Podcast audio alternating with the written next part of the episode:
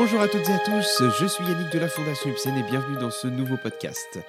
Je vous propose de continuer aujourd'hui l'épisode 5 des Voyages de Jonas intitulé Jonas et les enfants de la Lune. Si vous n'avez pas encore écouté la première partie, je vous invite à le faire et si vous l'avez fait, alors je vous propose sans plus tarder de retrouver notre jeune héros qui a trouvé refuge dans les souterrains de la cité fortifiée de Nur à la recherche de sa sœur, Alice. Jonas est toujours accompagné des trois soldats, et ils descendent ensemble le long escalier en colimaçon. Au bout de quelques instants, le brouhaha de la foule résonne de plus en plus au fur et à mesure des marches qu'ils descendent avec prudence. Jonas ferme la marche et manque de peu le soldat qui s'est arrêté brusquement sur le perron. Il passe la tête entre deux gardes et distingue qu'il est dans une gigantesque cave voûtée où des familles prennent ensemble un repas sur d'immenses tables de chêne. Le brouhaha est à la mesure de la convivialité de la scène. Ça rit, ça chante, ça débat. Bref, tout le monde semble heureux. Des hommes et des femmes apportent de grandes écuelles à chaque table et le vin y coule à flot quasi ininterrompu. Plus il regarde ce festin de près, plus Jonas en a l'eau à la bouche. D'immenses côtes de cochon de lait servies avec des pommes de terre et de la sauce aux champignons. L'un des gardes se tourne vers lui. Mon garçon, viens avec moi. Nous allons parler à quelques villageois et villageoises. Messieurs, gardez-nous deux places à votre table, je vous prie. Le petit et moi avons faim. Merci, monsieur. C'est vrai, j'ai vraiment très faim, s'écrie notre insatiable héros. Pendant plus de 15 minutes, Jonas et le soldat font le tour des tables afin de recueillir des informations sur Alice. Mais rien. Personne ne l'a aperçue. Mince, elle ne s'est pas réfugiée à Nur, dit Jonas au soldat. J'en suis désolé, mon garçon. J'irai à la tombée de la nuit dans le village voisin. Si tu veux, mais c'est à une journée de marche et nous ne pouvons pas t'y accompagner. Mais il n'y a pas de problème. J'irai regarder dans le grand vestiaire si je te trouve une peau bête à ta taille. Mais je pense que je n'en ai pas besoin, il ne fait pas si froid que cela. Répond avec aplomb notre Jonas qui, au fil des aventures, devrait apprendre à se méfier de ses réponses. En effet, le garde le regarde comme médusé et lui répond simplement Bah, fais comme tu veux alors, si tu ne veux pas te protéger du soleil. Jonas et le garde se regardent encore quelques instants, et ils réalisent, sans trop comprendre pourquoi, la bêtise qu'il vient de dire. Mais c'est bien sûr, pense-t-il, s'ils vivent la nuit, s'ils se cachent aux premières lueurs, c'est qu'ils ne supportent pas la lumière du soleil. Tout à coup, l'ambiance joyeuse et festive est brusquement interrompue par des hurlements stridents venant de l'extérieur.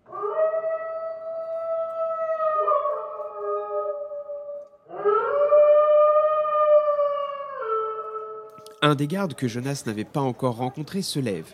Les nombreux chevrons placés sur son armure indiquent qu'il serait bien le général de l'armée de Nur. Soldats, tous à votre poste. Les hurleurs sont là. Oldomir, va activer les cloches. Frimur et Siegfried, allez activer les arbalètes automatiques et placez-les dans les meurtrières. Feu à volonté. Bien, mon général, répondent en chœur les soldats. Les militaires s'activent et remontent les escaliers. Notre héros reste quant à lui dans la salle commune. Et l'atmosphère a bien changé. Les chants et plaisanteries parfois grivoises ont laissé place à des discussions véhémentes. Mais qu'ils aillent cultiver leurs terres plutôt que nous voler nos bêtes et nos récoltes. Oui, qu'ils aillent en enfer, ces hurleurs. Brûleurs de loups, vauriens, voleurs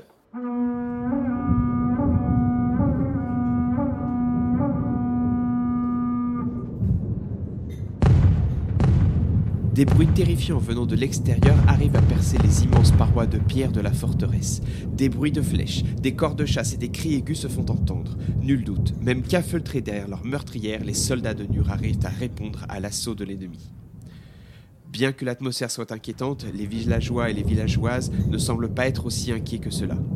Jonas sent qu'ils sont plus désabusés qu'autre chose, comme si leur impuissance face à ces terribles assauts les avait résignés à accepter des pertes pourtant conséquentes.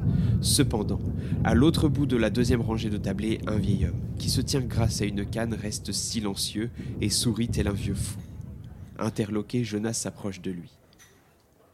Bonjour monsieur, vous pouvez me dire ce qu'il se passe, s'il vous plaît? Mais qui es-tu, mon garçon? C'est la première fois que je te vois. Je m'appelle Jonas et je suis arrivé à Nur car je cherche ma petite sœur qui a disparu. Ah, je vois. Bon courage à toi pour cette quête. Mais je peux t'assurer qu'elle n'est pas ici. Mais comment le savez-vous? Le vieil homme rigole tout bas. Je connais tout le monde ici. Je suis le grand ministre. Vous êtes le chef, c'est ça? En quelque sorte, mon garçon. Alors, tu voulais savoir ce qu'il se passe dehors, c'est bien ça? L'homme prend un air plus grave. Le fait que tu n'aies jamais entendu parler des hurleurs me fait dire que tu dois venir d'une contrée bien lointaine. Est-ce que je me trompe? Hmm? Hmm? Alors je t'explique. Comme toi, n'est-ce pas, le fait de devoir rester caché le jour fait que nous sommes à la merci de peuples sauvages comme les hurleurs qui pillent nos réserves, assassinent notre bétail et volent notre récolte. Nous avons mis en place plusieurs moyens pour nous protéger, mais rien n'y fait. Ces créatures, à moitié humaines et à moitié loups, ont la peau si épaisse que nos flèches les effleurent à peine. Mais il doit bien y avoir un moyen pour nous débarrasser de ces créatures. Il y en a un. On peut aller voir la reine de la lune, elle détiendrait un pouvoir sélène qui ferait que les hurleurs lui obéiraient. Mais vous n'avez pas essayé de lui parler? Non. Le voyage est si long qu'il doit également se faire aussi de jour. Et quiconque est touché par le soleil ne peut entrer dans la cité. C'est la règle. Le fléau ne passera plus jamais les murailles de Nur. Quiconque de cette ville est frappé par les rayons du soleil est condamné à l'exil. C'est la grande loi qui nous unit toutes et tous, et qu'importe que ce soit des hommes, des femmes, des vieillards ou des enfants. À ces mots, Jonas est choqué. Notre monde est décidément bien différent de l'époque moyenâgeuse où l'inexplicable et la différence tenaient de la sorcellerie ou portaient la marque du démon. Et après quelques instants de doute, Jonas reprend. Eh bien, je vais y aller. Je vais aller rencontrer la reine de la lune et je lui parlerai des hurleurs. Je marcherai la nuit et me cacherai le jour, soyez rassurés. Et peut-être que la reine de la lune sait où est ma sœur. Je ne peux m'opposer à cela, mon garçon, et au nom de toutes et tous, je rends grâce à ton courage. Mais sois prudent, prends garde aux hurleurs. Oui, monsieur, faites-moi confiance. Très bien, mon jeune ami. Tu trouveras la reine au sommet du mont Ossiriande, après la forêt des saphirs, et quand tu la verras, tu lui donneras une lettre que je m'en vais présentement écrire. Tu nous apportes enfin l'espoir de voir les hurleurs hors de nos terres. Sur ces mots d'une importante gravité, Jonas acquiesce tout en réalisant le poids de la responsabilité qui vient de s'abattre sur ses épaules. Jonas suit le grand ministre de Nur et tous deux montent les escaliers menant dans la tour nord de la citadelle. Ils rejoignent un petit office et le grand ministre ordonne à deux soldats de fournir à Jonas un sac comprenant des vivres, une gourde ainsi qu'un casque.